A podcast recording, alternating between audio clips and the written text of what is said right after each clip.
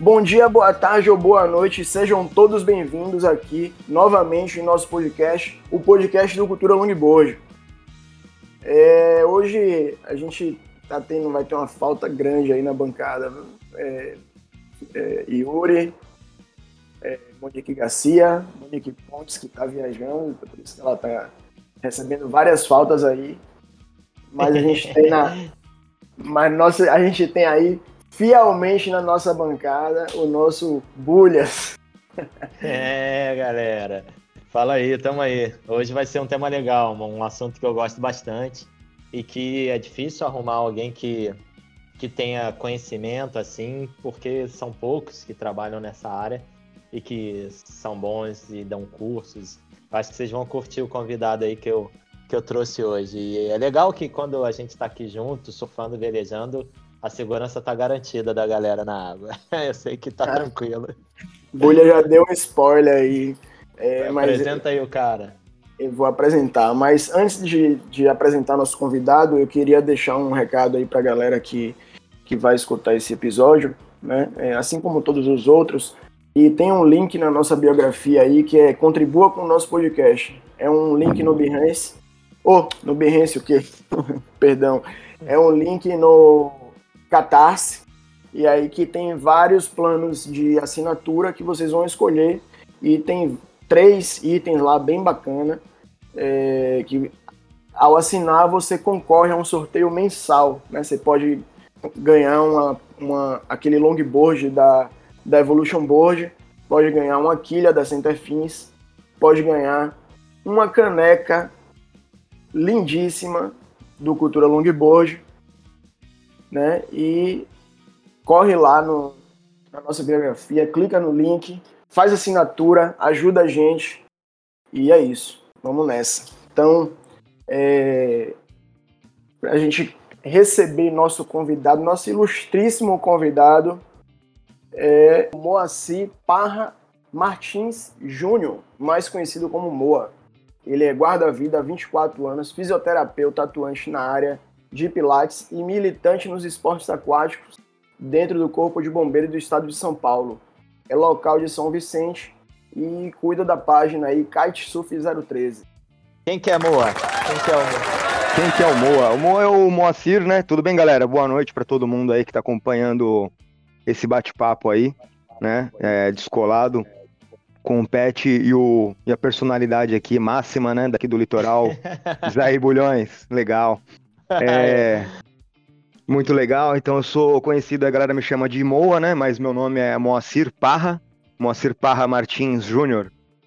E como foi dito aí, apresentado aí pelo Pet, né? Eu trabalho hoje no Corpo de Bombeiros, sou guarda-vidas.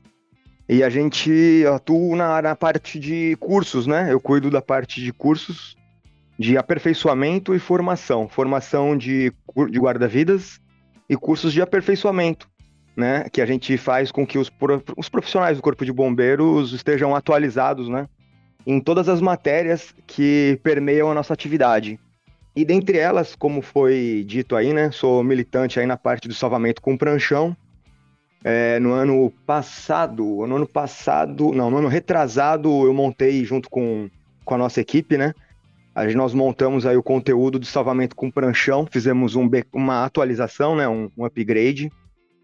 E aí a gente falava, fala, falamos durante o ano todo, né? Somos, somos 507 guarda-vidas no estado de São Paulo. E a gente falou bastante sobre a importância da, do emprego do pranchão, né? Do longboard é, tanto na prevenção de afogamentos, como na parte de salvamento aquático mesmo, né? E aproveitando esse gancho aí, é, a gente incentiva bastante a prática né, do, do uso do pranchão, do profissional guarda-vidas, que faça o uso né, da, da prancha. Quanto mais você treina, mais você está preparado para executar a sua missão. E quanto você tem uma outra coisa que a gente colhe, né, paralelo a isso aí, que é estar tá lidando com o público local, né? Com a comunidade do surf em si. É, como estava falando um pouquinho mais cedo aí nos bastidores, é muito importante, né, Bulhões? É, a gente oh. ter essa relação, né, meu? O guarda-vidas está lidando com os surfistas em si ali no outside.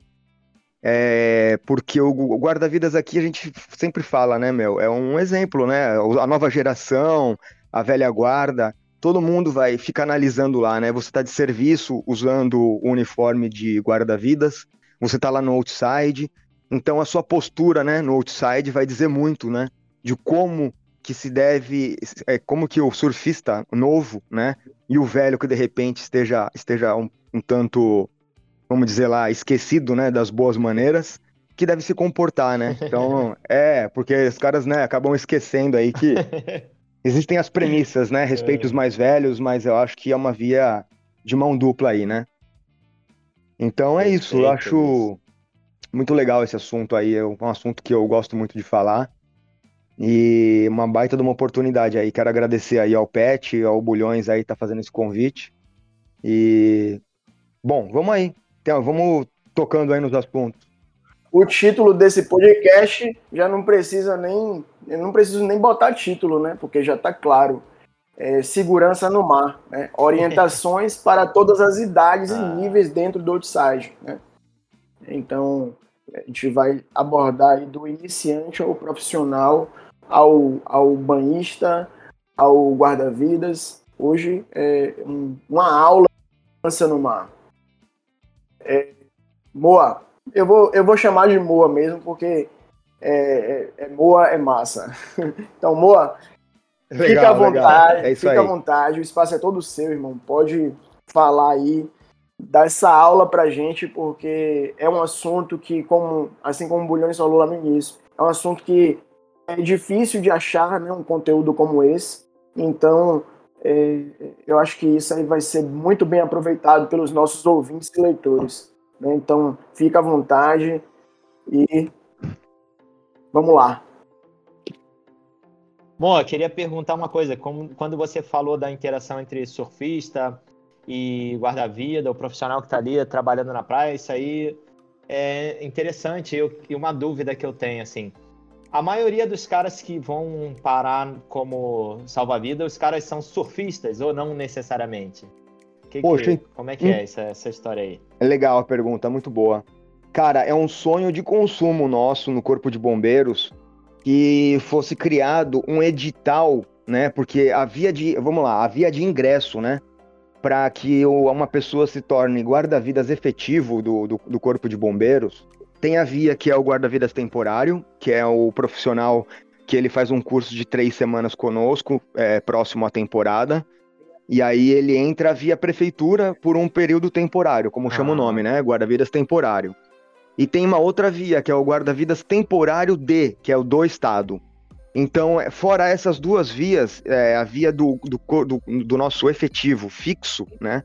Do Corpo de Bombeiros uhum. e do guarda-vidas propriamente dito, ela é feita via pela Polícia Militar, né? Então o candidato ele se inscreve para ingressar na Polícia Militar do Estado de São Paulo e a partir daí ele vai fazer o curso básico de policiamento e após seis meses ele vai fazer o curso do Corpo de Bombeiros. E posterior a esse um ano de curso, ele vai buscar servir no nossa, na nossa unidade, que é no grupamento de bombeiros marítimo, como guarda-vidas. Que aí ele vai ter que fazer um outro curso de 45 dias intensos para que ele tenha essa qualificação e atuar como guarda-vidas.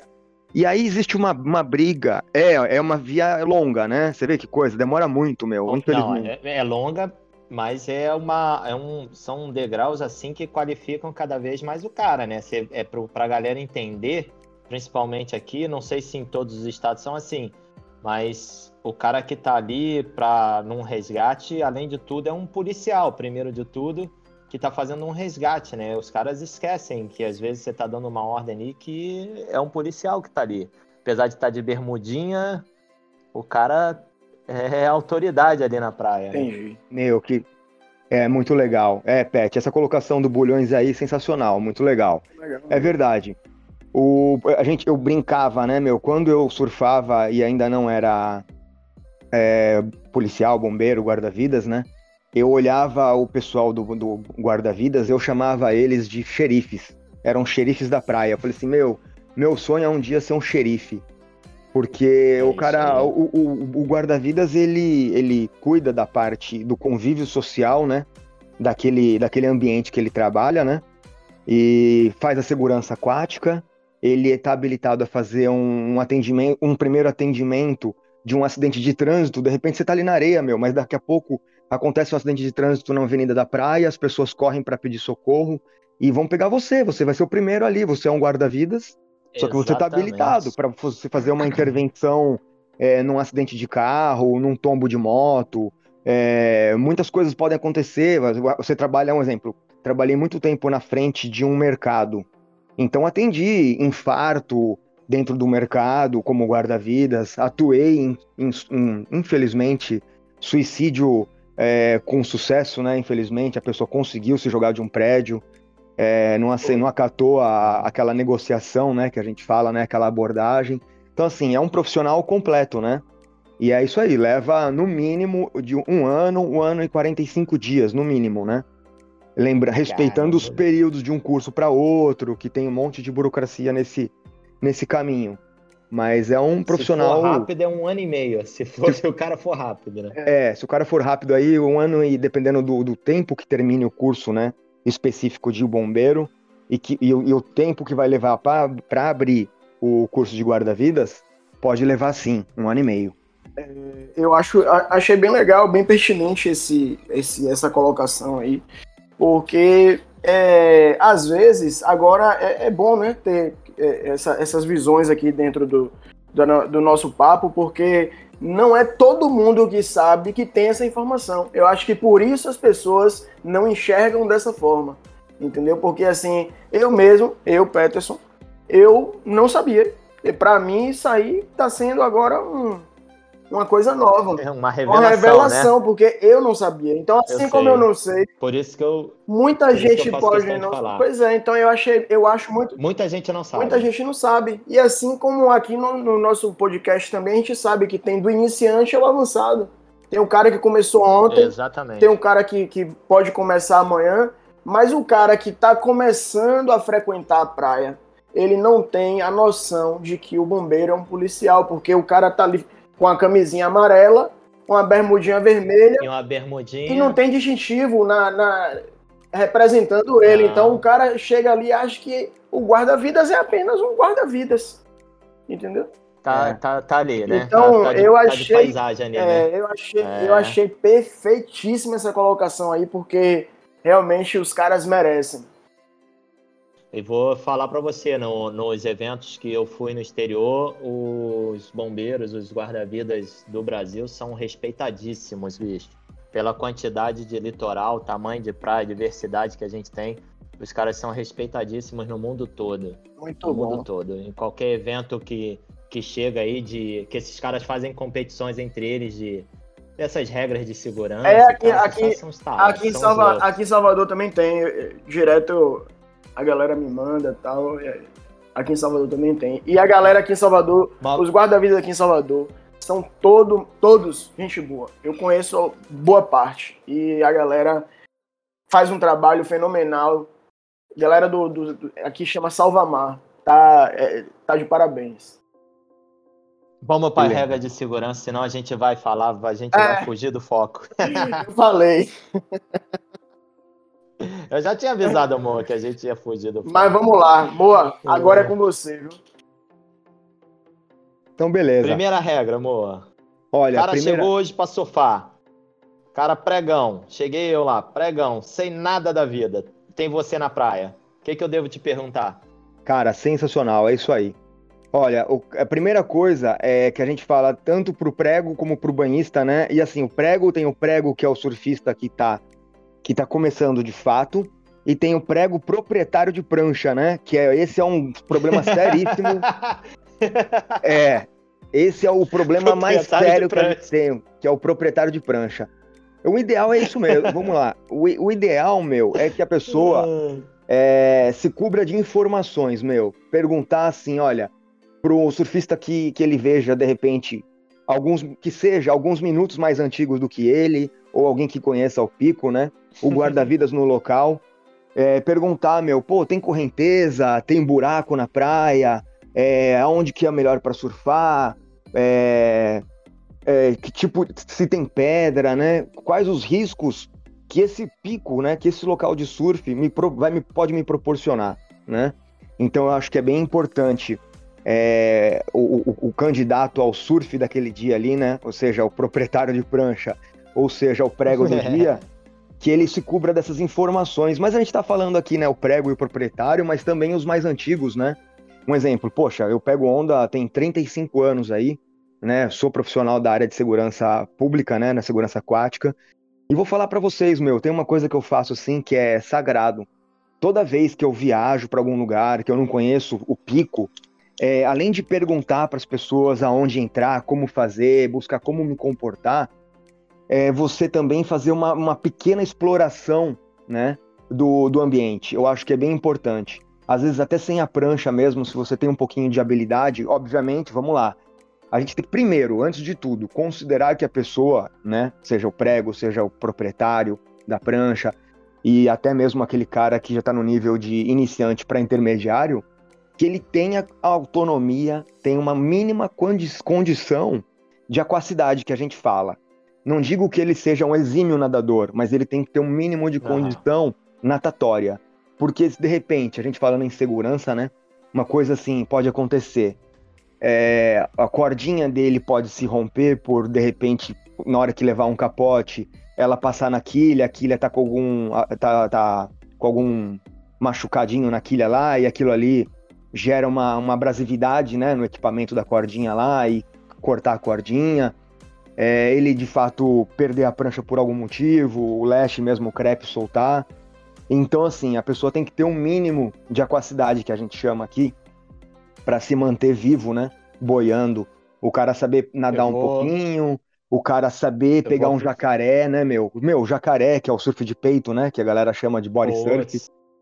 Então, eu acho que esses recursos aí, eles são obrigatórios. Vamos lá, para começar. Só para você, aproveitar... rapidinho, Bulha, só, ah. só para a galera entender ah. aí, a galera que está começando e tal, é, o Moa falou do prego aí, é, não é um, um, um, apelido negativo, não, é um apelido carinhoso para você que está começando a surfar, você ainda é um prego. É, ah, é, é um apelido não, é. carinhoso. É o prego porque prego é o Howley, né? É o jovem aprendiz. É o jovem né? aprendiz, né? é como a gente É o que a gente chama de jovem aprendiz. Jovem Howley, é o jovem Howley. Então jovem é para você. É o prego porque ele bate na água e afunda, né? Por isso que é prego. Isso, então o prego é um apelido carinhoso para vocês que estão começando. Não levem isso pro lado negativo, pelo amor de Deus. É verdade. Não, não, não é. É verdade. Senão a galera pode achar que é uma coisa pejorativa. Isso. Eu vou pegar o gancho que o Moa falou aí rapidinho e vou falar um negócio. Num dos cursos que eu fiz com essa galera aí, dos bombeiros do estado de São Paulo, uma coisa que eu aprendi e que eu levo até hoje, isso já fazem muitos anos. Isso foi quando eu era moleque. É, eu só entro no mar que eu me garanto que eu saio nadando. Só entro no mar para surfar que eu me garanto que eu saio nadando, porque se tiver algum imprevisto com cordinha ou prancha, eu me garanto que eu vou sair nadando. Então, essa é uma, uma regra que eu levo bastante a sério, bicho. Que é essa parte da, da habilidade na água aí que o Mota vai falar. É, eu acho bem legal, assim, esse. Então, só pra gente frisar bem esse tópico aí que o Pet colocou, legal mesmo. Prego, a gente fala, de repente a entonação pode parecer uma coisa forte, mas é com um baita de um carinho, porque todos nós fomos, nós seremos e continuamos sendo pregos, né? Isso. Então eu acho que esse é o espírito, né? O bom surfista é aquele que se diverte e não só aquele que entra na água e dá show, né? Exato. Então, exato. É, o, o, espírito é esse.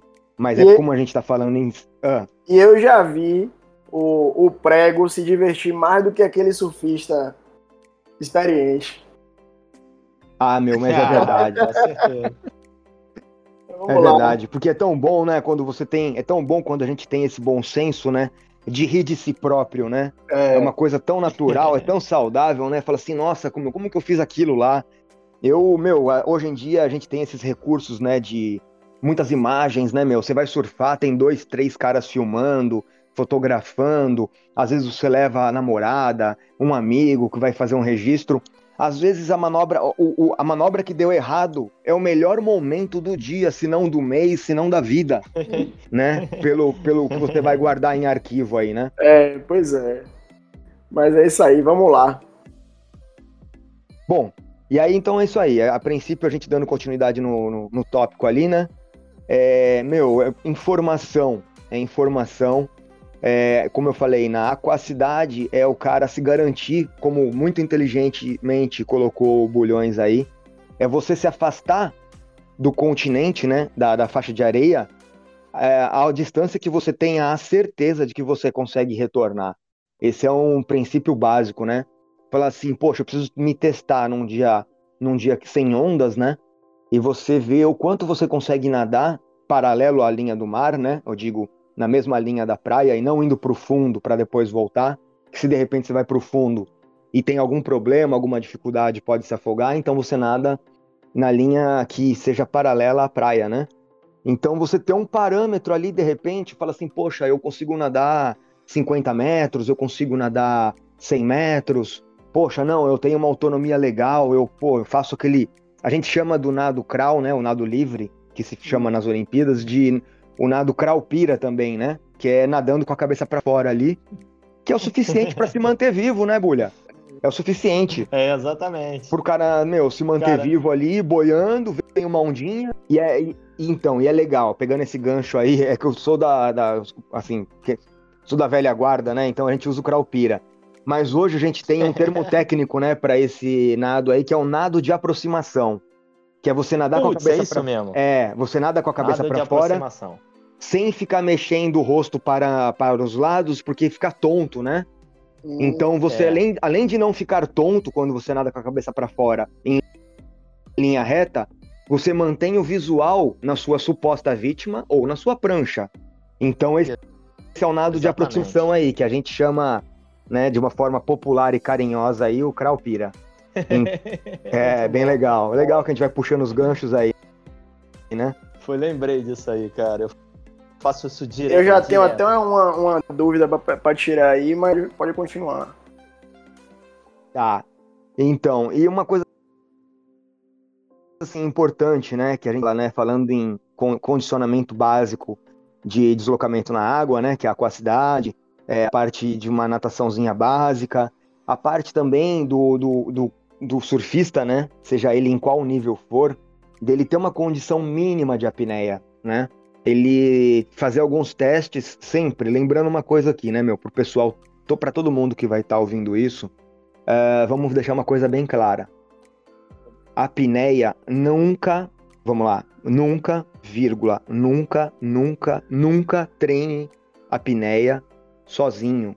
Sempre Poxa. que você for fazer algum tá tipo, louco. é, algum tipo de exercício de apneia, de condicionamento físico, em apneia, você faça sempre acompanhado, porque é um, é um treinamento que você pode ter um apagão, você apaga, você desmaia, e, e quando você vai acordar, você vai acordar embaixo da água.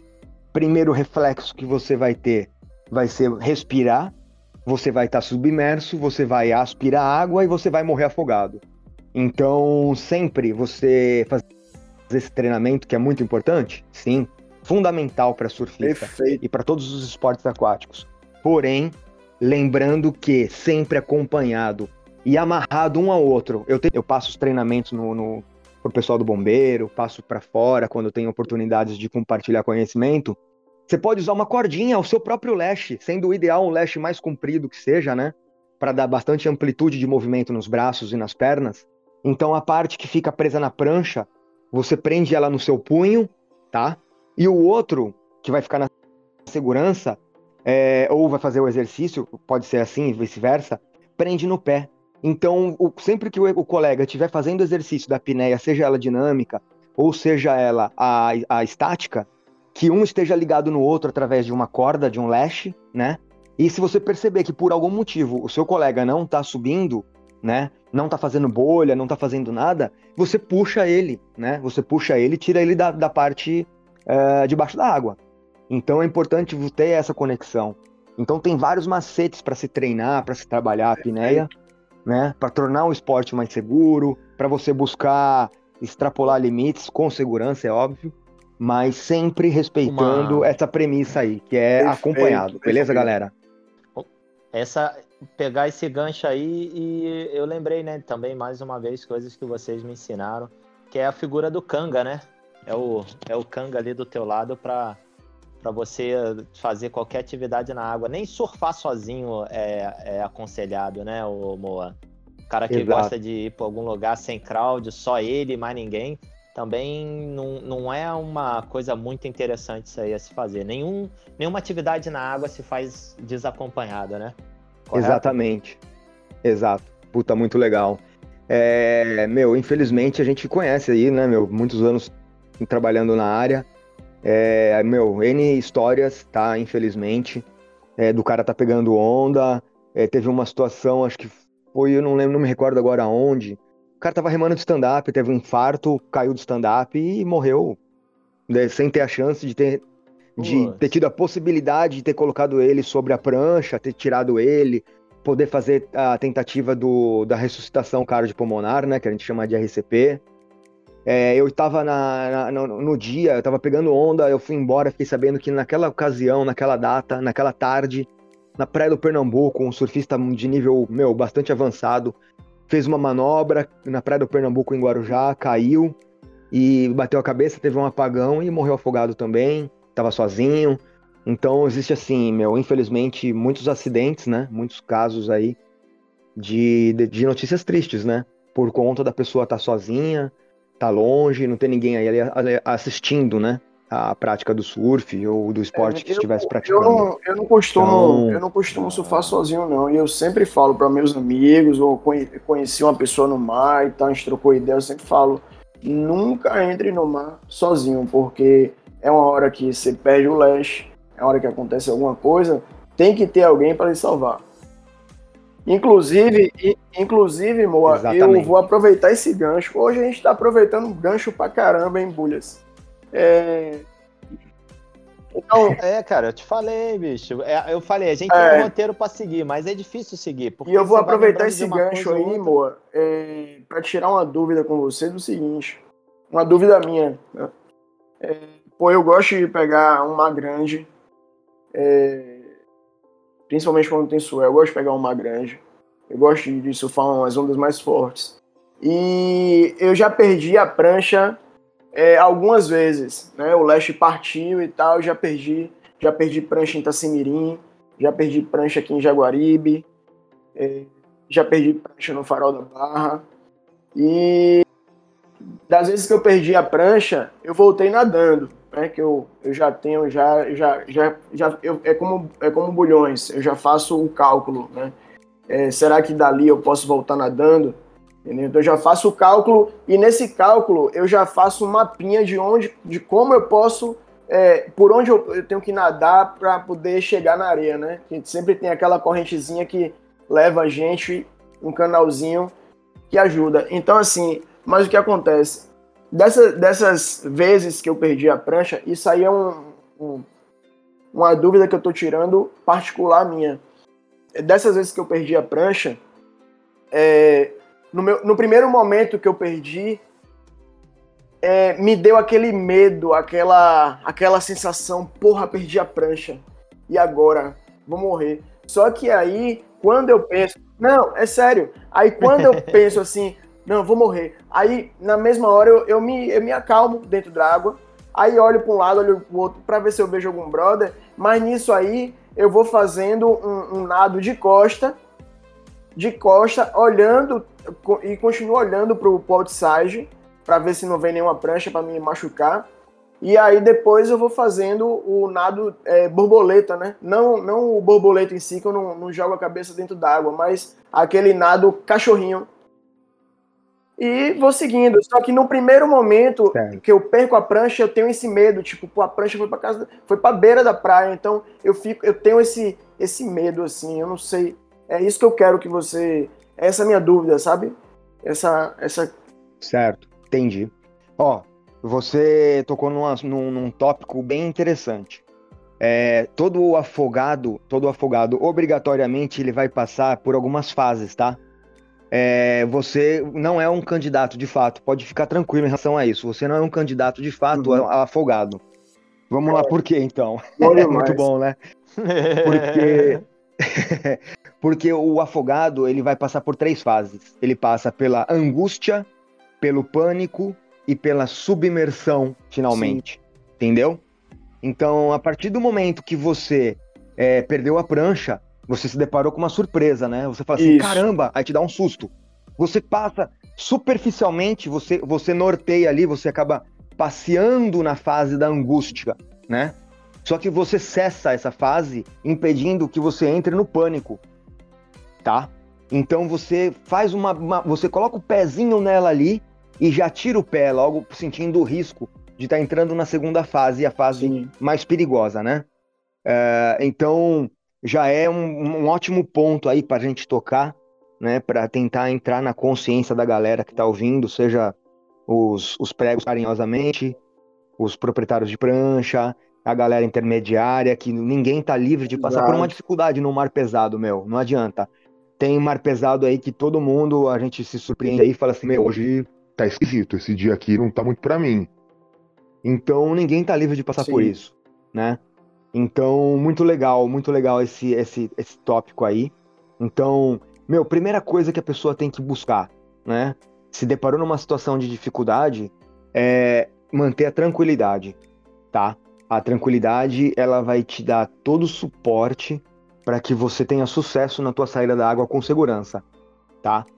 É uma coisa importante que você tocou também, que é um assunto que eu acabo trabalhando muito, trabalhei bastante agora, fiquei quatro meses em regime de internato no, no Corpo de Bombeiros no Franco da Rocha, a gente estava trabalhando com um projeto que chama Afogadinhos, que são bombeiros que têm muita são do interior e tem muita dificuldade para lidar com o meio aquático, e a gente faz um trabalho preparatório para que eles estejam aptos a lidar com, com o ambiente aquático uh, não controlado, Sim. né? Fora de piscina. Então a gente chama assim, quando é ambiente, quando é mar, rio, lagoa, represa, nós chamamos de ambiente não controlado. Isso que você falou aí, meu, é muito, é fundamental, cara. É a pessoa virar de costas, ou seja, o rosto voltado para o céu, e, e procurar boiar. Quando você faz isso e você olha lá pro alto, tá? Vamos lá imaginar isso aqui. Eu tô olhando para pro meu teto Sim. aqui da minha casa agora. A gente acaba ah. naturalmente liberando as vias aéreas, beleza? Se tiver alguma é, dificuldade, se eu estiver falando muito técnico não, aqui, vocês me, me, corrijam Perfeito, aqui que tá eu bom. melhoro. Tô, tô é, falando é, aqui, tô olhando para cima agora. Isso, vocês, vocês vão perceber que naturalmente a, a entrada e saída do ar do nosso corpo, ela se torna mais fácil, tá? E os nossos pulmões, nós temos dois pulmões, né, que são o lobo, lobo direito e o lobo esquerdo, eles são funcionam como bexigas, né? Eles são reservatórios de ar, né? E a gente tem a capacidade de, de a dinâmica, que é o que entra e o que sai, e tem o espaço residual, que fica ali, né, como uma reserva, que a gente fala residual, que realmente é o resíduo, é uma reserva fixa que fica ali. Então, quando o, o, a, gente, a gente coloca a pessoa nessa posição de barriga para cima, né? Ou seja, a cabeça voltada para o céu e a, o pescoço levemente estendido, você mantém as vias aéreas abertas, você mantém o fluxo de ar livre nos pulmões e você melhora a flutuabilidade do seu corpo. Então, o seu corpo funciona muito melhor do, é, como um boia, tá bom? Ao passo que, se vocês fizerem um teste aí fizerem um teste, a gente está na posição sentado ou na posição em pé, seja qual for, e você tenta falar agora com o pescoço fletido, olhando para baixo. Ó, eu tô tentando falar aqui, ó, fica meio esquisito, não fica? Isso. Porque você acaba fechando naturalmente as vias aéreas. E existe um reflexo que a gente chama, que é o reflexo de luta ou fuga. Quando a gente se, se coloca numa situação de perigo, o nosso corpo tende a se contrair e voltar para a posição hum. fetal. E aí isso daí faz um complicador. Então o, o candidato afogado ali, né, entre aspas, ele acaba entrando em flexão, impedindo com que impedindo que o ar, a entrada do ar e a saída sejam naturais, sejam mais fáceis.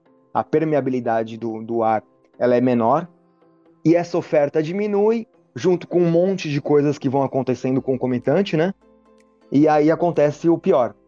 Então, essa tua colocação, meu, muito rica para que a gente possa fazer essa abordagem aqui e de alguma forma de, de compartilhar, né, esse pouquinho de conhecimento aí, tá? Em é, como se salvar. excelente. Porque É, só para aproveitar aqui, eu, eu, eu, assim, por incrível que pareça, a gente já fazia bastante abordagem nesse sentido, mas eu, eu, eu tive a oportunidade de ver isso funcionar na prática, tá? Eu trabalhei um tempo em Itanhaém, teve uma tarde. Se eu estiver falando muito aqui, meu, vocês me interrompem, porque eu acabo falando muito, tem muita história. Não, pô, manda ver, manda é, ver. A gente teve um afogamento anunciado num setor na praia de Itanhaém. Eu trabalhava na época no jet ski, né, na moto aquática. E aí o guarda-vidas temporário, ele tava lá, né, sozinho no setor, ele foi lá, tirou uma vítima e informou que havia mais uma vítima desaparecida nas águas. E eu tava com meu companheiro no, no jet ski, num, num bairro bem distante, tá? E a gente ouviu esse, essa ocorrência, a gente foi em velocidade para ir tentar fazer essa pesquisa e lograr êxito no, no, encontro dessa vítima aí, que era uma moça desaparecida nas águas. Galera, vocês não vão acreditar. Isso que a gente comentou aqui, a pessoa intuitivamente colocou na prática. Perfeito. A gente chegou, é. chegou no local fazendo a pesquisa de jet ski e tal lá, e de repente eu vejo um tufo de cabelo espalhado no mar ali. Eu falei assim, Mingarde, tá lá, cara, tá ali a vítima. Meu, falo aqui, eu me arrepio. Ah, era com, era, era com Mingarde? Era com Mingarde. É, que é surfista de longboard também, é. e aí, atleta de longboard, casca atleta, grossa. Exatamente, fera. E aí a gente chegou lá, cara, e a menina só tava o narizinho dela voltado pro céu, cara. O cabelo cobrindo o rosto, o cabelão assim, aquele cabelo comprido, só o narizinho dela. E aí eu meti a mão lá pelos cabelos, puxei, a gente colocou no sled. E, meu, ela tava, graças a Deus, sem nenhum grau de afogamento, nenhum tipo de sequela. E tudo que a gente fala na teoria, meu, a gente viu ela intuitivamente usar na prática. Foi lindo, lindo. Eu não esqueço nunca isso daí. É, que maneira. Eu, eu acredito, né, que muita gente deve estar se perguntando agora, pô, mas eu não tenho paciência e, é, enfim, né, a, a, mente, uma hora dessa aí, ela, ela, ela entra em devaneio, ela pensa um monte de coisa e se pergunta, né, como é que pode fazer isso. Eu acho que a primeira coisa é tentar procurar algum curso de primeiros socorros. É, e a segunda é também começar a silenciar um pouquinho a mente, fazer um, um, uma meditação, né, ter a prática da meditação, né, é, do yoga, porque tudo isso faz com que a gente no mar se comporte de uma forma muito natural, né, porque às vezes o principal é, é, inimigo nosso dentro do mar, num, em qualquer tipo de acidente, é o desespero. Né? Então, é, eu, eu digo por mim, eu, eu medito praticamente todo dia. Então, é, é, isso me ajuda muito dentro do mar, né? principalmente nesses momentos. Às vezes a galera me vê pegando é, a galera me, me apelidou aqui de, de almirante, né? Porque eu gosto de ficar lá esperando a rainha. Então, às vezes, eu tô no mar daquele ali, aí tem algumas pessoas, porra, velho, como é que você consegue ficar ali naquela calma, naquela paz? É justamente isso, é, é silenciar e se conectar com o mar, entendeu? Eu acho que é, é, importante falar isso aí, porque é legal, né? Acho que todo surfista ele deveria é, ter a prática da meditação e do, e do yoga, porque é, soma. É, bastante, cara, bem colocado. Fala aí, Bulha. Eu, eu queria falar um negócio assim, eu tô ouvindo é. vocês falarem, e o que o Pet falou, o que você falou de comportamento e tal, na hora do perrengue. Assim, aqui no litoral de São Paulo, no litoral do Rio, eu já perdi as contas de quantas pessoas eu já resgatei, chegando para surfar cedinho, vendo que a pessoa tava ali no perrengue, é, Cabo Frio, que tem um público de muito mineiro do interior que dá mole nas correntes de retorno. Então eu já vi surfistas experientes assim que colam as placas, né? Aquele famoso colar a placa. O cara congela, né? Na hora de, de chegar para resgatar alguém assim, por exemplo. Eu tava, eu tava surfando cedinho, eu mais dois caras é, eu, todo mundo de pranchinha em Cabo Frio e eu olhei para trás tinha dois, duas pessoas numa corrente de retorno já sem, sem pé e eu chamei os caras para irem remando para cima para me ajudar, bicho. Os dois ficaram sentados, eu fui sozinho. Os caras, tipo assim, acho que a mente dos caras deu um nó, assim, quando viu que os caras estavam se afogando com possibilidade de morrer que, que você tem para falar assim para esses caras? Eu acho que isso é uma obrigação de qualquer surfista, bicho, que tá na água, ver alguém se afogando é partir para cima, cara. E orientar antes, né? O cara que tá ali, que surfa naquele local todo dia. eu tô sempre enchendo o saco das pessoas que eu tô vendo que tá dando mole em corrente de retorno, em canto de pedra. Geralmente nos canais que eu uso para entrar e sair, eu vejo que, que o cara vai se ferrar, eu sempre falo. Mas eu já vi muita gente que eu pedi ajuda pra gente ir pra cima para ajudar e o cara congelar. É. Então, beleza, vamos lá. É, cronologicamente, em relação ao que o Pet falou, né? Vamos, aí tu me, tu me, me chama nesse tópico aí. É, o Boa. Pet falou em relação à calma, né? Buscar o yoga, buscar algumas formas de se de se manter calmo, né? Se manter conectado com o meio. É, pode ser de várias maneiras, né? Pode ser yoga, pode ser várias atividades. Uma simples uma oração que você faça antes de entrar no mar, né? Uma oração que você faça para entrar no mar, que você faça com frequência durante o seu momento de trabalho, de estudo. Meu, a gente pode fazer uma oração em todos os momentos. Eu posso estar falando com vocês, fazendo agradecimentos aqui a toda essa energia que faz com que a gente se mova e se mantenha vivo, com saúde, ou de que forma seja. Tudo isso daí, nessa né, forma de agradecimento contínua, ela tem que nos colocar numa sintonia de, de gratidão e de calmaria, né? Porque se você tem tanto, para que manter o desespero no momento de uma dificuldade passageira. Então você não pode colocar tudo a perder num momento de dificuldade assim Perfeito. assim tão passageiro. Então, independente da situação, Legal. agradeça. Perdi a prancha, puta, que oportunidade de eu aprender alguma coisa aqui.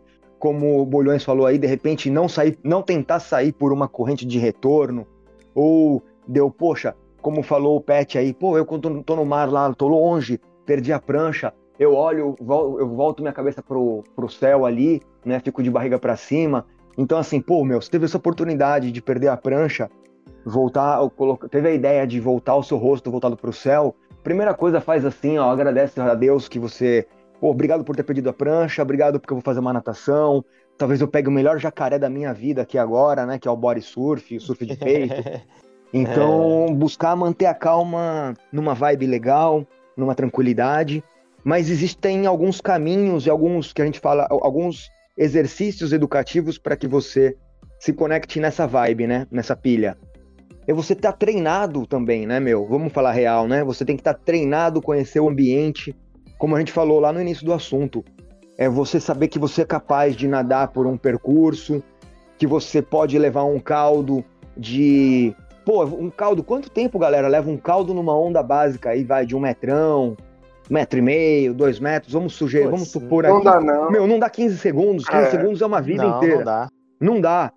Então, o cara treinar, né, como eu falei, com segurança, alguns exercícios de natação mesclada com apneia, para a pessoa saber, ter consciência de que fala assim, caramba, eu consigo nadar um, o, o crawl, né, o nadar, o, fazer o nado livre sem respirar por 50 metros. Poxa, quantos segundos leva para eu nadar 50 metros? Pô, leva 15 segundos, 20 segundos, 30 segundos, 40 segundos.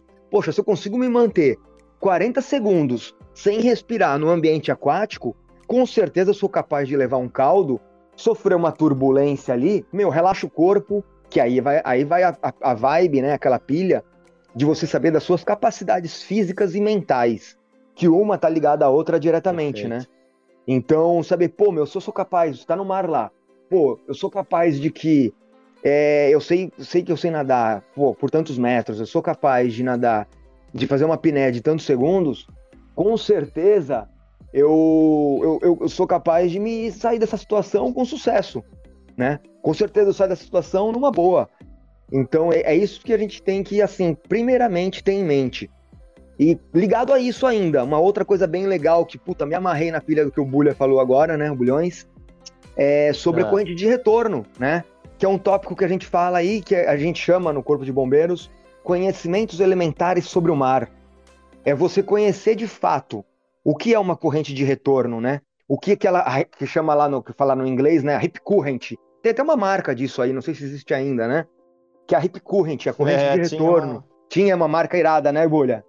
Tinha, tinha, boa lembrança. Isso, então, e a pessoa saber, né, conhecer o fundo, a geografia, como falou o Pet aí, é, saber que é, naquele caminho ali existem algumas vias para ele chegar. Então você pode começar nadando é, de costas ali, com o rosto voltado para o céu, aí você faz um giro, você nada com a cabeça voltada para o mar, aí você pode, vem uma onda vindo na sua direção, você falando, pode pegar uma carona.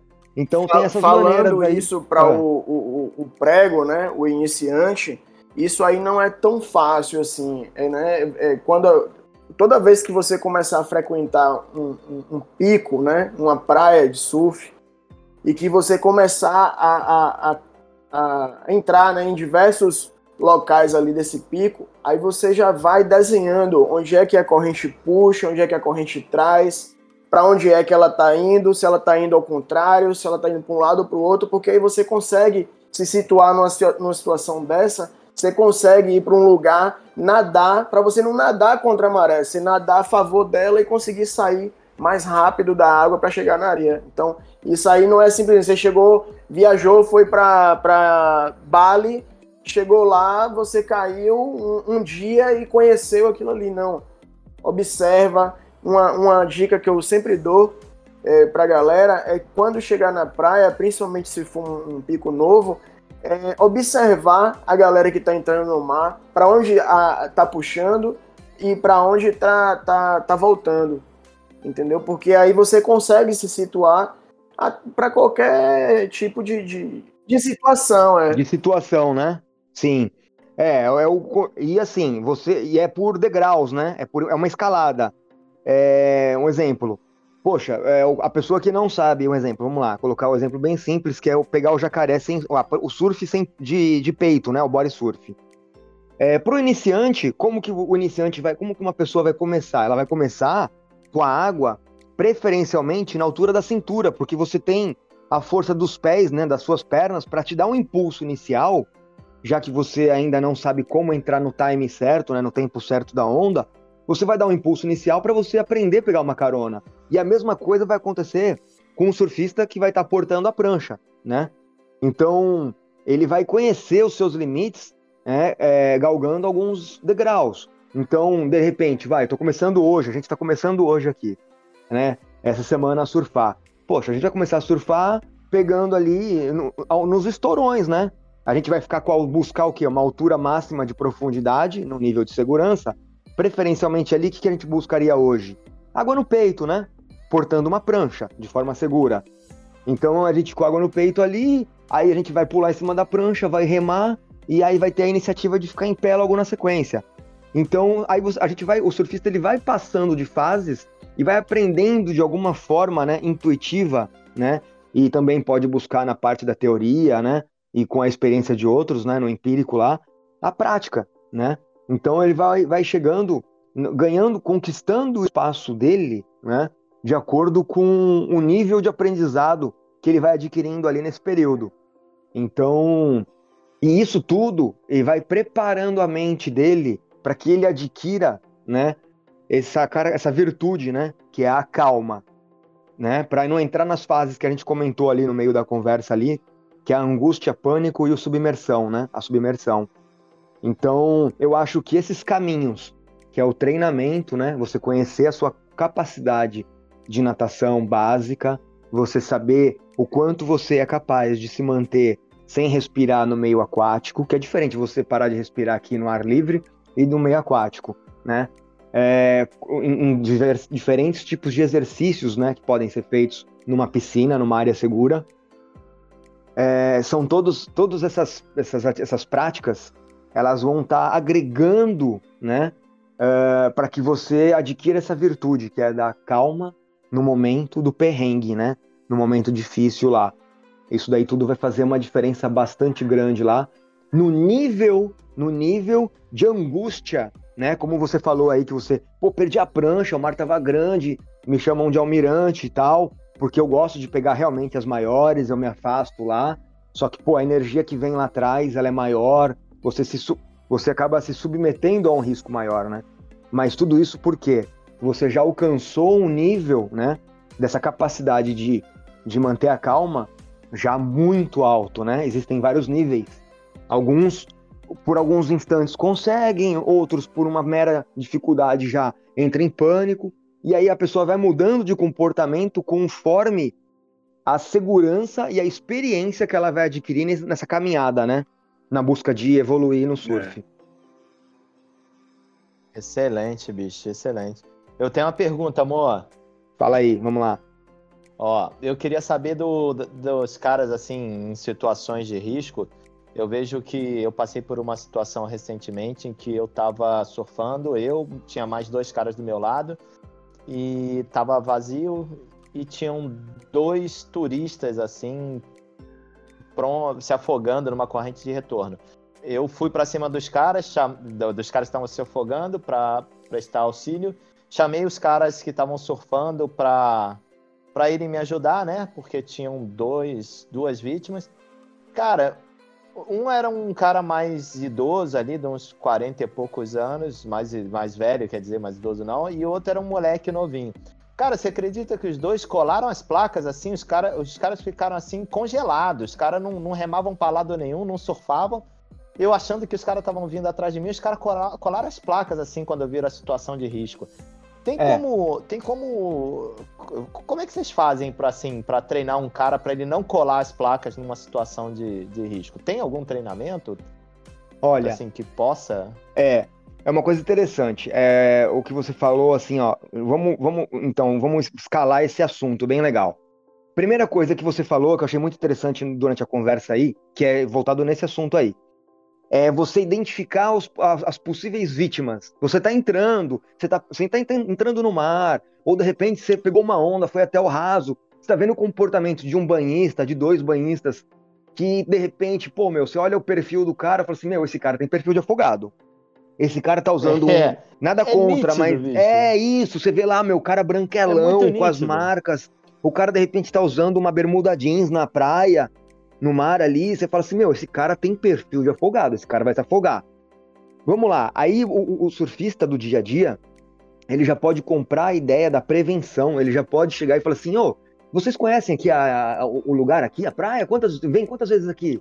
Aí o cara vai falar, não, o que, que é? Vai ficar meio na dúvida ali de, de responder o porquê que você está perguntando, da onde que você veio, por que é. você veio. Mas de uma forma uh, bacana, educada, você fala assim, é o seguinte, cara, sabe o que é, meu? Tem uns buracos aqui, as pessoas se afogam com bastante frequência. Ó, se vocês ficarem aqui... É, é exatamente isso que eu falo. Isso, até um bombeiro chegar aqui e ver vocês, que o bombeiro, galera, de repente tá longe daqui, tá cuidando de outras pessoas que tá como vocês se colocando em risco, num lugar muito longe. De repente, os minutos que levam pro bombeiro chegar aqui para ajudar vocês não é suficiente. Vocês podem morrer. Então tô dando uma dica para vocês aqui. Meu, vai pro raso, não passa da altura da cintura, tá? O lugar seguro para você brincar, tirar uma onda aí no mar, meu, é abaixo da cintura. Acima da cintura pode vir uma onda, cobrir aí, te levar a dar um caldo e você pode se perder e morrer afogado. Então, esse é um basicão. Ó, você salva muitas vidas só com esse bate-papo. Isso é incrível. É uma, isso tem um resultado absurdo.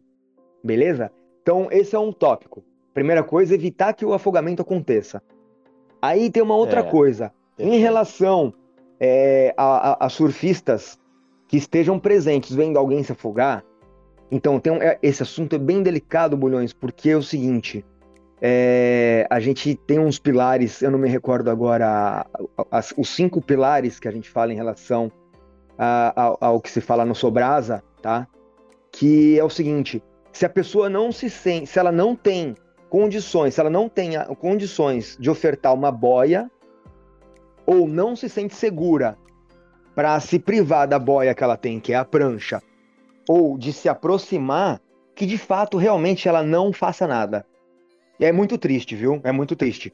Mas é uma realidade, porque assim a gente evita que mais vidas se percam. Porque de repente Caramba. esses caras colaram. É, é verdade, cara. Porque de repente esses caras colaram a placa porque eles não se sentiam seguros em abrir mão da própria prancha ou de se aproximar com as suas pranchas e fazer uma abordagem de ofertar a prancha como boia e auxiliar a pessoa a se segurar na prancha e juntos todos saírem dali de uma forma segura. Então a gente tem um, um número assim muito elevado de afogamentos que começam com um exemplo, um casal estava namorando no mar e vai uma pessoa e começaram a se afogar. Chega um terceiro que está vendo acontecer ali, uma pessoa comum, e vai tentar ajudar. Uhum. As pessoas sobem em cima da pessoa, ele morre afogado e de repente as duas saem vivas. Tá? É, isso, entendi. então acaba se fazendo mais vítimas caso a pessoa não se sinta de fato segura. Então é legal a gente. É, é triste, tá? É real, realmente, meu, é muito triste. Mas se você que está ouvindo aí, né, que está acompanhando, é, você quer ajudar alguém, meu, busca informação como ajudar. Procura projetos de salva surf que tem no Nordeste. Tem o Kite Salva no Ceará, que é um projeto de salvamento oh, legal, com kite no Ceará. Mas tem sim o projeto no Salva Mares aí no, no Nordeste brasileiro, no Sul. Tem os projetos do Salva Surf. Então, quem tem interesse em estar tá, de fato ajudando alguém numa situação de afogamento aí no mar, meu, que procure os bombeiros, os guarda-vidas e fala assim, meu, como que eu faço para ajudar alguém, né? Como ajudo, como que eu ajudo sem me colocar em, em situação de risco? Então é uma coisa que é bastante interessante Perfeito. a gente abordar, beleza? E assim interessante, só para dar continuidade na, na, no, nos tópicos que você elencou, né? É como conscientizar os surfistas, né, a, a fazerem, a tomarem algum tipo de atitude diante de um afogado. É realmente verificando junto né, ao, ao grupo, né, a comunidade que você convive, é, como que essa pessoa se sente no mar sem a sua prancha, ou como que ela se sentiria, né, numa situação adversa em ter que colocar alguém sobre a sua própria prancha e, e sair em duas pessoas em cima do, do, de um objeto flutuante, né? Então isso teria que ser uma coisa assim estudada, ser praticada com alguma frequência para que a gente tenha um número maior. Por isso existe esse projeto Salva Surf, né? Esse projeto ele existe justamente com essa ênfase em estar tá qualificando o, a comunidade do surf a estar tá fazendo salvamentos de forma, em primeiro lugar, segura, segura e, e, e de alguma forma sim a prevenção, né? Porque como eu falei, o surfista que tem aquele olho, né? Aquele olho, como que fala? É olho clínico. Ele vai olhar para aquele banhista e falar assim: Meu, esse cara tá com maior cara de afogado. Eu vou lá trocar uma ideia, vou lá bater um papo, né? Fala, pô, meu, e aí, você conhece aqui? Quantas vezes você veio aqui? Aí o, o, né, o banhista lá, hã? O quê? Todo assustado. Ah, você fala, hum, afogado. Esse aqui vai ver afogado. Cara, eu tenho, eu tenho, eu tenho uma fara para isso, bicho. É, parece um imã, cara. Eu tô, eu tô entrando pelo canal ali, sim, pelo cantinho, na corrente de retorno. Aí eu olho para uns caras assim, final de semana, o cara, tu vê que ele já tá, já tá quase entrando em flutuação. Mas um pinguinho de água ele entra de, em flutuação e vai ser arrastado para fora, bicho. E não vai, não vai conseguir nadar para voltar no, no, naquela, naquela corrente de retorno ali cara, é, é, é muita gente que se coloca em perigo pela falha na observação do mar, né? Pela falta de, de experiência. Então, eu sempre, eu sempre começo o papo desse jeito, como você falou. Então, pelo menos eu tô agindo tá, certo. Tá, tá agindo certo. Pelo menos eu tô no. Bem legal. Para evitar um problema futuro. É, é, e como a gente falou, né? A, o ideal para que isso é, não acontecesse, né? era que os banhistas, a gente sempre trabalha muito forte na mídia, né? Hoje, o, o grupamento de bombeiros marítimos, ele vem buscando bastante as mídias, a televisão, rádio, as redes sociais, para que os banhistas se aproximem mais do guarda-vidas, que quando, assim que o banhista chega na praia, né? A primeira atitude do, do banhista seja procurar um guarda-vidas e se informar dos perigos que a praia pode oferecer para ele e para sua família, né? E assim ele vai evitar de se, se colocar numa situação de risco, né? Porque o guarda-vidas é o melhor amigo do banhista na praia. Ele vai falar o quê? Olha, ali tem uma, um canal, né? Tem um corredor, de uma forma amigável, uma forma popular, de que tem uma área de perigo, que é a corrente de retorno, né? Porque o que acontece? De uma forma, vamos lá, mais uma vez, intuitiva, o banhista ele procura aonde não tem onda, que é justamente aonde há a corrente de retorno. A corrente de retorno é um lugar problema. onde menos quebra onda. É a via de acesso do surfista. O surfista, ele procura a via a corrente de retorno para passar o mínimo de arrebentação, furar menos ondas, fazer menos força, chegar mais rápido no seu objetivo e tirar o melhor proveito do mar, né? Então, ah, de alguma forma, o banhista ele não sabe ler as características do mar, mas ele percebe de, de alguma maneira de que ali não tem muita onda. Ele fala, ah, ali é mais calmo, é ali que eu vou mesmo. Só que é ali que ele vai, é a entrada da morte, né? Ali é a entrada da morte. Então, essa é uma. Isso. É um tópico bem legal. Muito bom. E aí, Pat? Rapaz, eu tô aqui só copiando É, eu tô só copiando com a porque aula, né?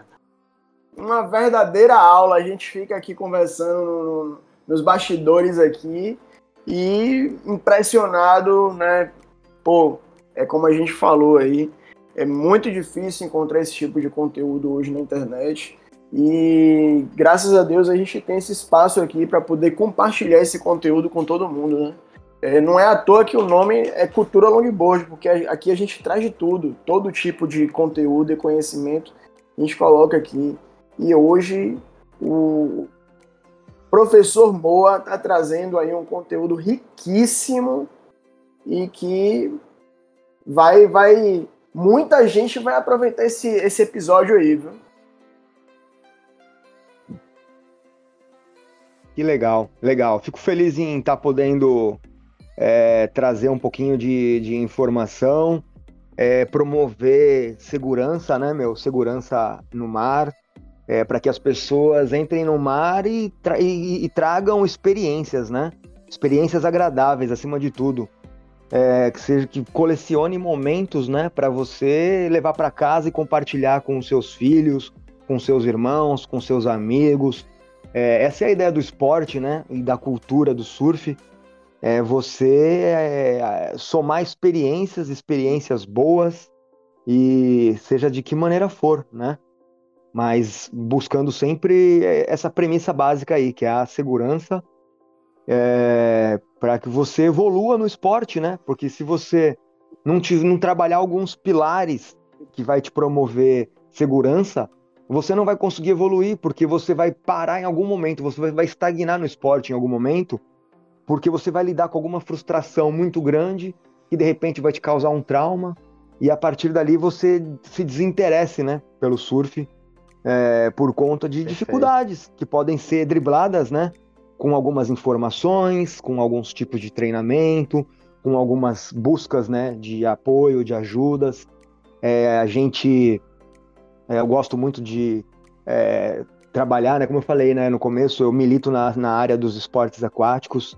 Então eu gosto sempre de estar falando sobre esses assuntos para que o esporte cresça de uma forma responsável, é, que a gente desenvolva, junto com o crescimento do esporte, desenvolva o turismo, é, desenvolva a economia né, de quem fabrica prancha, de quem vende o leste, de quem vende a camisa, de quem vende o deck, Perfeito. de quem vende a parafina. É, é, é, o esporte, quando a gente fala do esporte, eu penso no esporte macro, né? É, porque eu acho fundamental a gente poder proporcionar que pessoas vivam disso. Seja vendendo uma parafina, seja aquele cara profissional que é patrocinado, seja o cara que tá lá, é, meu, sei lá, fazendo o quê, né? Mas fazendo alguma coisa feliz para que outras pessoas vivam os seus momentos, seja um né? Podcast. Então eu acho que tá todo mundo, meu, é, então, é, tem, ó, pô, Viva do Podcast e tudo isso, né, meu? Eu acho que, meu, o esporte é espetacular. Eu acho que, meu, todo mundo ganha. Todo Professor mundo ganha. Moa. É, Moa. Muito é, bom. Manda aí, Pé. Fala aí o, o, arroba, né? Conta aí sua. Fala aí suas redes sociais aí pra galera seguir. Legal. A minha rede social pessoal no Instagram é o Moa do Mar, é Moa é, underline, é o D, maiú, D minúsculo, né? Do mar. Underline do mar. Modo mar. E a minha página é, que eu cuido, né? Do kite surf e dos esportes de hidrofoil é a Kite Surf 013. É o K-I-T-E Surf 013 é o DD da nossa região. Kite Surf 013. um convite aí para todo mundo acompanhar, seguir, tirar dúvidas sobre os esportes, né? A gente vem é, falando bastante na página aí do, do, das modalidades de kite, principalmente do, do esporte aí do hidrofoil, né? Que é o supfoil, o surffoil, né? O que a gente chama de pronifoil. a gente nem chegou nessa parte ainda, hein? E nem chegou nessa parte aí, então, que são esportes que estão é, crescendo. Já tem mais de uma hora de. É. Então, verdade, já tem mais de uma hora, eu nem vi, eu tô sem relógio aqui, nem tô vendo. Já tem mais de uma hora de podcast, é, mas a gente o... nem chegou nessa parte. Mas o, o legal é isso, né? Porque a gente tem todo esse tempo aí e pô, hoje o episódio foi uma verdadeira aula. Mas a gente sabe que por conta do, do tempo, a gente não, não, não consegue é, ficar aqui para poder gravar duas, três horas de podcast, porque senão ficaria até muito cansativo para a galera até que escuta. Mas isso aqui não é um ponto final, é. né? Não é um ponto final. É...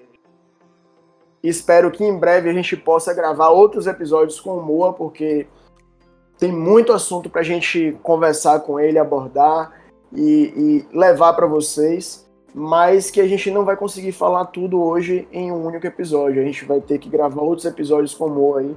O espaço está totalmente aberto, Moa, para quando você quiser gravar com a gente. E aí a gente coloca na pauta e vamos nessa. Nossa. Sensacional, isso. A gente marca aí um outro podcast, um outro bate-papo aí para tocar nesses assuntos, falar sobre o crescimento desses esportes, o comportamento é, é, dos surfistas convencionais, né, os tradicionais em relação aos contemporâneos. E fica aí, legal, show de bola. A gente vai falar sim sobre esse outro outro tópico aí, né? E vamos compartilhar a experiência, com certeza. É, eu fico Pô, à disposição de... aí. Ah, mas calma aí, antes de encerrar, eu quero, eu quero saber aí de algum fato aí engraçado da vida desses resgates, porque quem trabalha na rua sempre tem história engraçada para contar, cara. Não tem como. Com certeza alguma coisa engraçada, Boa. alguma coisa inusitada aconteceu. É, tem umas viagens que eu sei que você já fez, que a galera vai querer saber, de sup, de bicicleta. Conta aí, primeiro conta um resgate engraçado aí que tu lembra, assim, que tu quando a galera tá reunida. E já vou pedir, e já vou pedir para você emendar Olha, é... com um resgate engraçado, um resgate que marcou sua vida. É, Olha, boa, Pet. Então, é, o engraçado foi que quando eu trabalhava no jet ski como socorrista, né? Trabalhávamos na época em dois, né? Ainda hoje em dia o guarda-vidas ele trabalha sozinho, né? Só o piloto.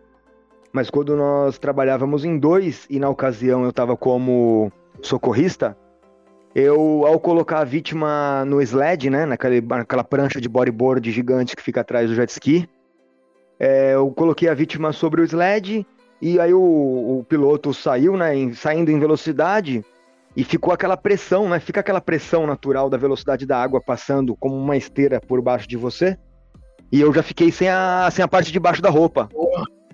Eu tive que. eu fiquei. A gente tirou a vítima e depois eu fiquei preso dentro da água sem poder sair porque não estava muito bem presa aí a sunga, os shorts, e eu não podia sair da água. Então acho que esse aí foi um momento aí que, beleza. Que não dá para esquecer.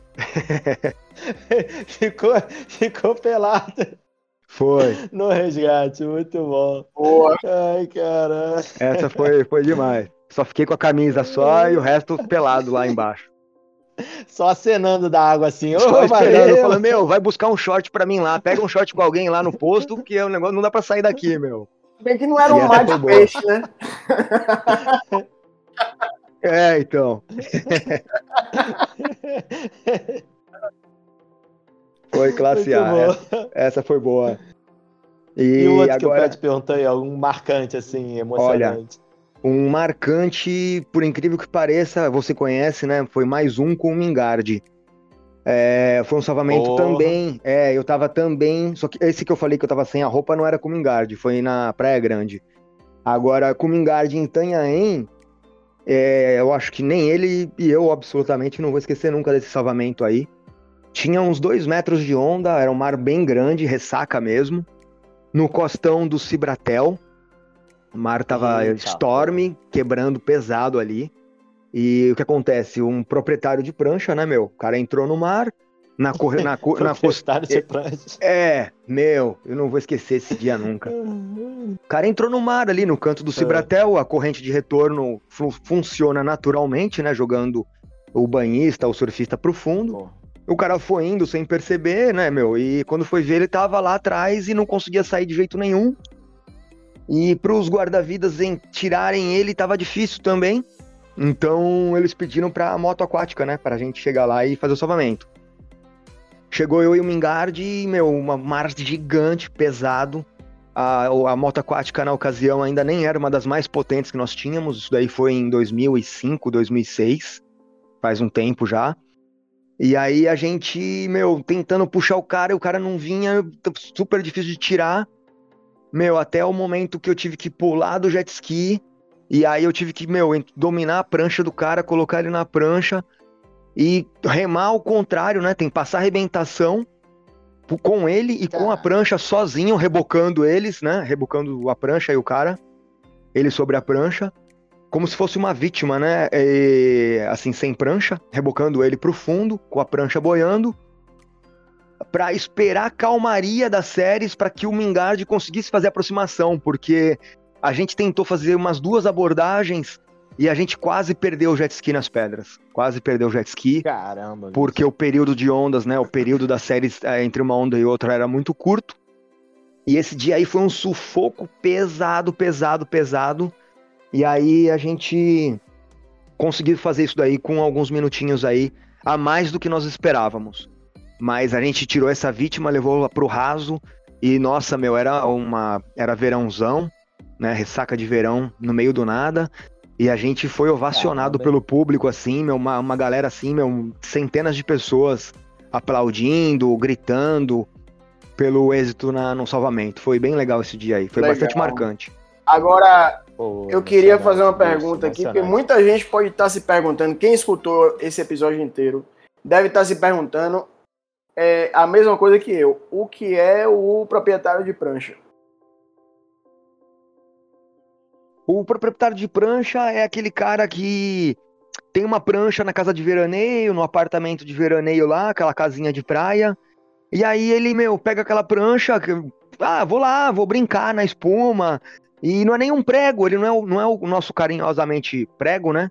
E não é o mesmo. O nosso e, jovem Raul. É, ele é um banhista que porta uma prancha, né? É, ele tá portando uma prancha e ele vai se aventurar naquela data ali, naquele momento, a viver alguma experiência, a viver de repente a sua primeira experiência como com surf, né? E a gente chama de proprietário de prancha, porque é o cara que de repente nunca pegou uma prancha no braço, colocou ela debaixo do braço numa ocasião é, entre aspas, é, não favorável, né? E aí se coloca numa situação de risco, né? E coloca outras pessoas numa situação de risco, como é, a gente, né? O guarda-vidas, o equipamento, tudo isso fica numa situação extrema ali, né? Então, de, de, uma forma inocente, ele se coloca e coloca outras pessoas em risco. É, é o proprietário agora, de prancha. sabendo o significado, eu sei que tem muita gente, muitos, muitos proprietários de prancha por aí. E mas é, é. é, só tanto o prego quanto o proprietário de prancha se ligar nesse episódio aí com o professor Moa que vai conseguir aí assimilar alguma coisa, entender para poder fazer de forma correta dentro e fora do mar. Fechou. Legal. É, é mais uma vez é, aqui, né, agradecer a nossa bancada, nosso amigo Bulhas. É, ou, os oh. outros não conseguiram participar hoje, mas não tem, não tem problema. É, todos estão aqui em nossos corações participando também. Eu sei que é várias coisas aqui também vão servir de, de respostas para dúvidas que nossos amigos de bancada também podem ter e vai ficar esperto aí com, com as dicas do professor Moa. Né? É, Moa, mais uma vez. É... Mas antes, eu tenho até um recado para falar, né? É... Não sei, a galera que, que segue a gente lá no Instagram, arroba Cultura Longboard, é, deve ter visto aí que o Bulhas ele lançou um, um vídeo falando sobre a quilha é, modelo Caio Teixeira da Centerfins e tá lá no canal do YouTube dele. É, e para quem jovem. não consegue achar o canal dele, a gente colocou lá na nossa biografia do, do Instagram, arroba Cultura Longboard, só clicar lá e tem lá, canal do Bulhas. É só clicar e vai direto pro canal dele. Oh. Viu? Valeu. Deus Tamo junto, irmão. É, então é isso, Bulhas. Cara, suas considerações finais aí, professor. minhas considerações finais são: eu te disse, eu falei Pô, que você falou, falou, Lembra? falou. Não, falei... vindo de você, eu falei que ia ser falei, coisa vamos... boa. Então, na hora que quando você me mostrou, quando você me mostrou o Instagram, o Instagram dele, eu falei, porra, esse é o cara. Pet falou, vamos gravar sobre segurança no mar, Bulha? Você dá uma dica? Eu falei, eu não, pera aí que eu vou chamar o cara. tá vendo aí, ó? É com esses caras que eu aprendo, bicho. Eu, eu, meu sonho era ser bombeiro, mas a vida me levou para outros caminhos. Então é uma das profissões assim que eu mais tenho admiração, porque o que esses caras fazem na rua, no céu, no mar, não é para qualquer um não, bicho. É muito é muito diferenciado o cara que trabalha nessa área, resgatando e salvando vidas. Quando todo mundo está correndo para fugir, ele está correndo para enfrentar. É realmente é realmente os caras são, são completamente diferenciados de, de uma pessoa normal. E tem muita gente que não entende isso, que não, não tem essa noção do quanto que é difícil fazer o que esses caras fazem é, e quanto que esses caras têm que estar tá se preparando nos dias de folga, nas horas sem trabalhar, ele está se preparando, pensando em estar tá bem fisicamente, bem psicologicamente para poder ter sucesso na missão dele. Então é, é, é máximo respeito, Moa, por você e por todos os meus amigos bombeiros. Vale lembrar, isso mar. aí foi muito bem colocado, Bulhas. Vale lembrar todo o esforço que essa galera faz, que se dedica, é, os, os, treinamentos de, de, né, de, que acaba puxando demais, acaba é, é, sobrecarregando às vezes. É, a gente tem vários amigos aqui, eu, inclusive vou até mandar um abraço para meu amigo Sidney Sobral, ele surfa com a gente longboard, é, ele toma a frente do Salvamar aqui em Salvador, na, na, nossa região. Então, pô, direto eu converso com ele, tiro dúvidas, ele fala e me mostra os treinamentos. Então, assim, é um esforço muito grande que essa galera faz para poder estar tá ali, ó, debaixo daquela, daquela casinha, assistindo. É, assistindo, não, é, assistindo, né? é, os banhistas no mar. Ele tá analisando. Ele tá analisando ali. Ele não é tá é porque ele tá ali debaixo da casinha mundo. que ele tem vida boa, não. Esses caras, eles fazem um esforço tremendo para poder estar tá ali debaixo daquela casinha a serviço de todos nós. Muito legal. Muito legal. Obrigado boa, pela. Boa. Muito obrigado aí que, pela, pelo convite. Um prazer te conhecer aí, mesmo que seja né, no, no via podcast, Isso no áudio, Peterson. É, eu agradeço a oportunidade que o Bulhões me, me, me deu aí de estar compartilhando com vocês. É, eu quero fazer a consideração seguinte: é, esse bate-papo a gente chama de. é uma pílula de conhecimento, né? Eu quero agradecer a oportunidade de, de fornecer essa pílula de conhecimento para a galera que está ouvindo aí. É, eu acho que se pelo menos uma pessoa de todas as que estão ouvindo e as que vão ouvir, né, esse bate-papo aí, tomar uma ter a atitude, né, de se preparar um pouquinho mais, se condicionar um pouquinho mais para entrar no mar, conhecer melhor o ambiente que vai surfar, é, de de repente adotar a postura de fazer a prevenção, né, de olhar de repente com aquele olhar clínico que a gente falou, pô, meu, essa pessoa ela tá com cara de que não conhece a praia, ela tá com cara de que pode ser um afogado. Eu acho assim, é, e, e, e, também de se reconhecer numa situação de risco, eu acho que se pelo menos uma pessoa de, se encaixar nessas características aí de todos que estão ouvindo, já valeu bastante esse nosso papo aqui. E eu quero agradecer por essa oportunidade, né? De estar tá salvando vidas de forma indireta, né? E que porque isso daí não tem preço. Esse papel que a gente fez hoje aí é um papel de multiplicar a segurança de forma entre aspas, né, mais uma vez, segura, né, é, passiva, né, através de rede social, através das mídias sociais. Então eu acho que isso daí é, um, é muito rico. Eu quero agradecer aí, fortalecer aí a toda a equipe do podcast que o Peter citou, que, que, que não puderam estar presentes hoje, é, e a todos que estão ouvindo e, como eu já disse, os que ainda vão ouvir, beleza? É agradecimento aí. Demais. E ficam ligados aí nas nossas redes sociais, que a gente sempre está colocando alguma coisa Massa, lá em relação amor. aos esportes. É, a, a, gratidão, a gratidão é demais, é recíproca. Amor, é, a gratidão é recíproca. Nós que agradecemos pela sua disponibilidade aqui hoje e ao nosso amigo Bulhas aí. Né? Então, galera, não esqueçam de clicar no link para assinar nosso catarse. Boa, galera. Entendeu? E é isso aí. A gente se vê na água. Até, até o próximo. Valeu. Valeu, galera. Boa noite. Valeu, boa noite. Aloha.